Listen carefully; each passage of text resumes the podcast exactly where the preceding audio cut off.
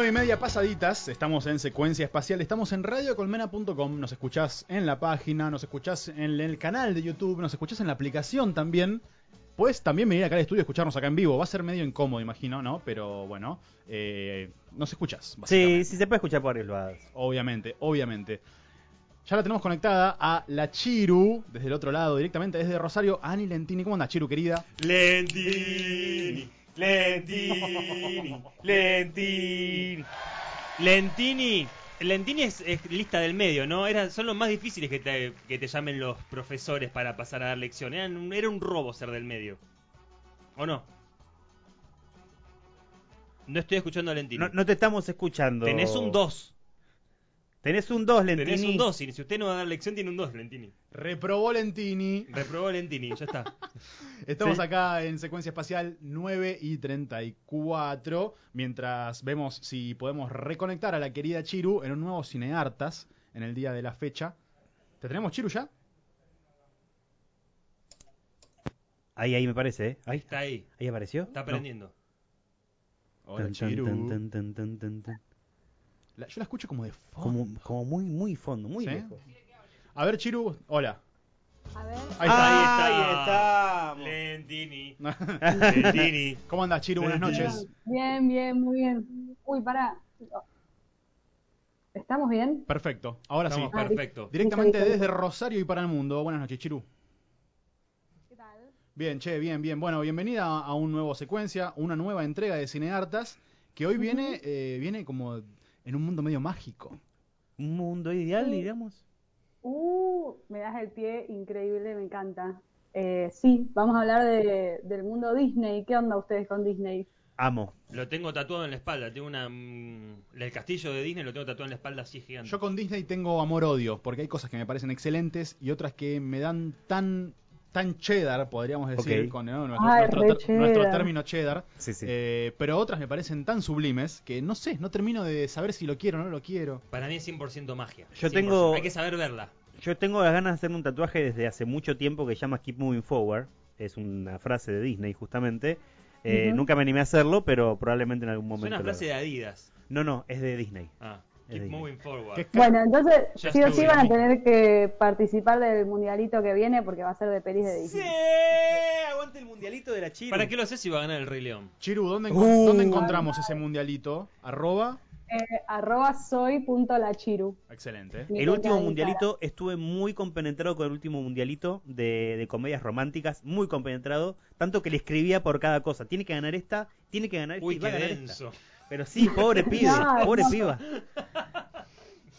Y ganó la que tenía que ganar. Para Y ganó mí. la que tenía que ganar, exactamente. Por lo menos mi favorita. Pero bueno, Bueno, Chiru, universo Disney hoy, pero universo ¿qué Disney. tipo de universo?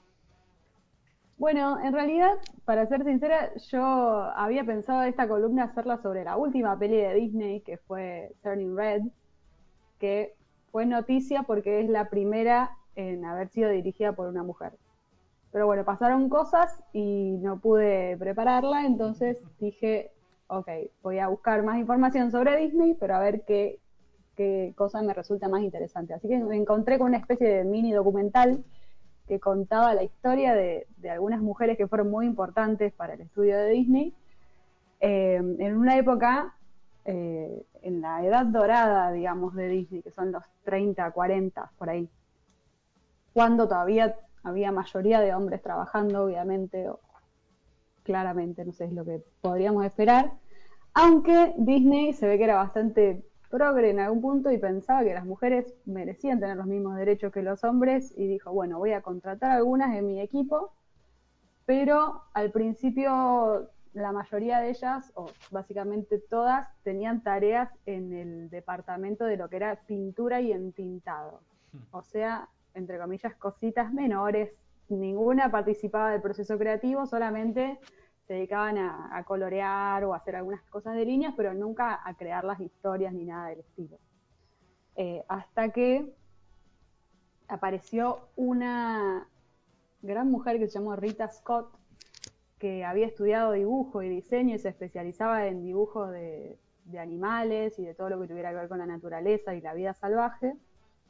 Ella estudió en un instituto que la alentaba bastante a que aplicara a trabajar en el estudio de Disney pero al principio no estaba muy convencida, no le gustaba demasiado lo que hacían, hasta que vio Blancanieves y los siete enanitos y quedó fascinada y dijo, bueno, que voy a eh, intentar llegar a él y consiguió el contacto y tuvieron una entrevista, le mostró sus dibujos y Disney quedó encantado, así que le dijo, vení, vas a participar en Bambi, Ah, claro. eh, claramente era sobre animales y lo hizo tan bien y tuvo una habilidad increíble para dibujar sobre todo las secuencias de, de cosas eh, más violentas o de los animales así como más cazadores y todo eso.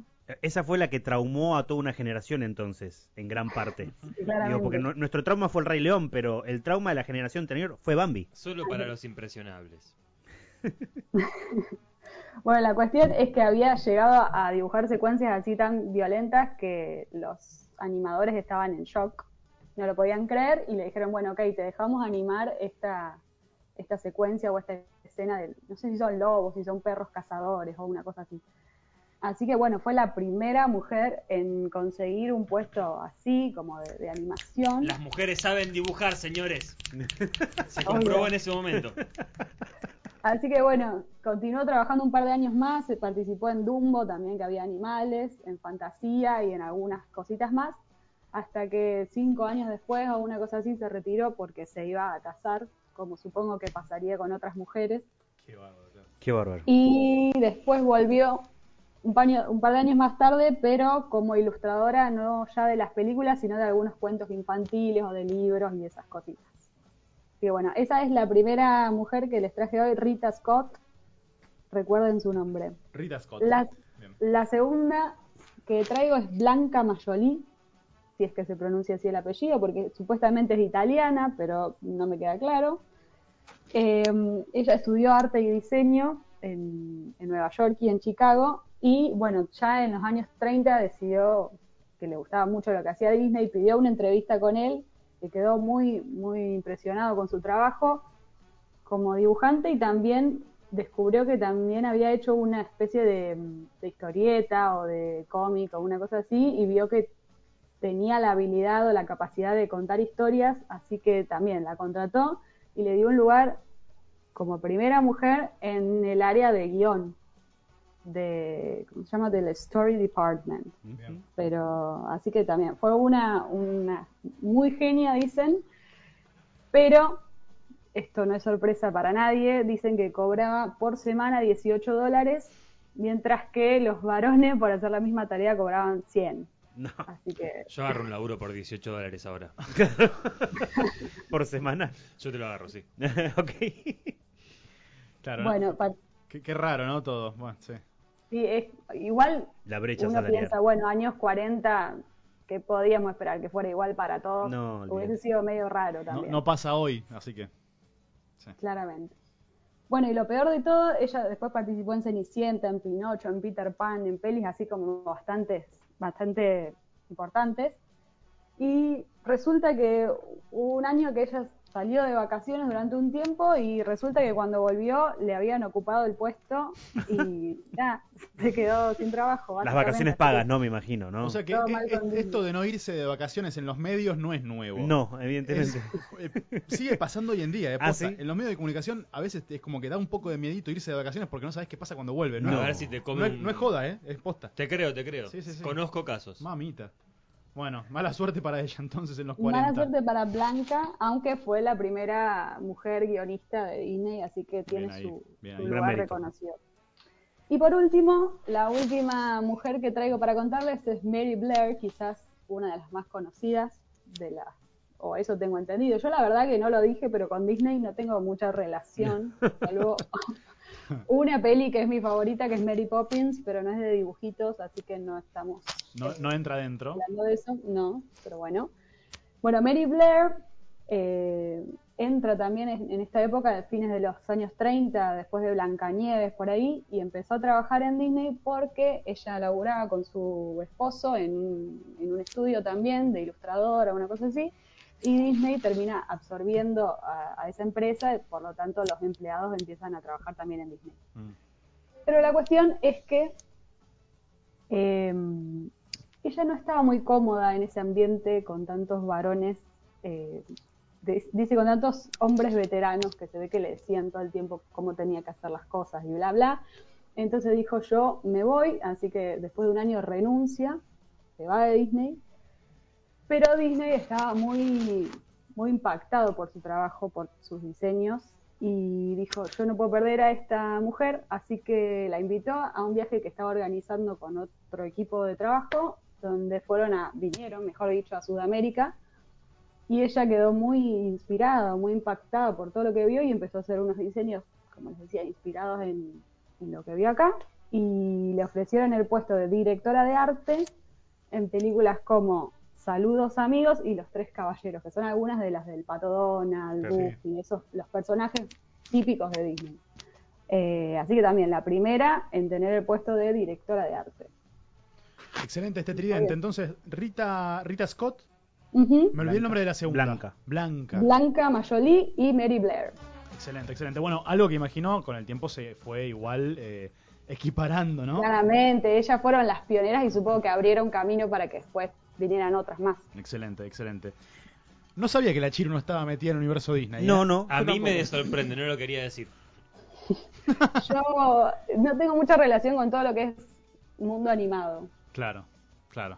Y, bueno, y menos mal, y menos mal que no me hicieron participar de la encuesta de hoy porque Elegí uno por elegí No, uno. ahora tenés, está, que, ahora- ahora ahora tenés uno. que hacerlo. Fuiste ahora, Chiru. Fuiste, porque Ahora- no tenías que haber dicho nada, pasaba. Anillos. El Señor de los Anillos. No, ¿saben qué me pasa? Este año dije, voy a ver cosas que no haya visto nunca y dije, voy a ver Harry Potter. ¿Y Así viste que Harry Potter? Y por eso vas a elegir El Señor de los Anillos, ¿no? Todavía no la vi, no vi ninguna, así que bueno. Bueno, ¿sabes qué, Chiru? Por hoy te dejamos no votar. Por hoy nomás, ¿eh? No, no, no, ahora entras No, y no, votas El Señor de los Anillos. Ah, no, perdón, me dicen que no, tenés que votar. Tenés que entrar a votar el Instagram Bueno, de el secuencia. Señor de los Anillos porque es más corta, Sí. son menos pelis. ¿o no? Sí, sí, son menos pelis. Sí, tiene razón. es eso. No es más razón. corta. Son menos pelis. Es un engaño pichanga. Quédate con eso, quédate con eso, Chiru. Menos son libros, pelis. son- también son menos libros. Son menos libros, son, Son más menos largos. libros. Hay más razas. Chiru, gracias, che, por otra entrega de, de Cineartas. Eh, te esperamos de nuevo, eh, acá en secuencia, como siempre, Obvio. obviamente. Gracias a ustedes. Pasaron entonces las mujeres pioneras en Disney, gracias a Annie Lentini, la Chiru, la encuentran ahí en las redes, obviamente. Eh, se soy meten la en- Chiru. Soy la Chiru, se meten ahí Soy en la. punto la Chiru. Se meten en, en los mundiales, eh. Sí, sí, ya A espero votar. el mundialito ahora. Pasó la Chiru, estamos en secuencia espacial hasta las 10. Estamos acá en Radio Colmena.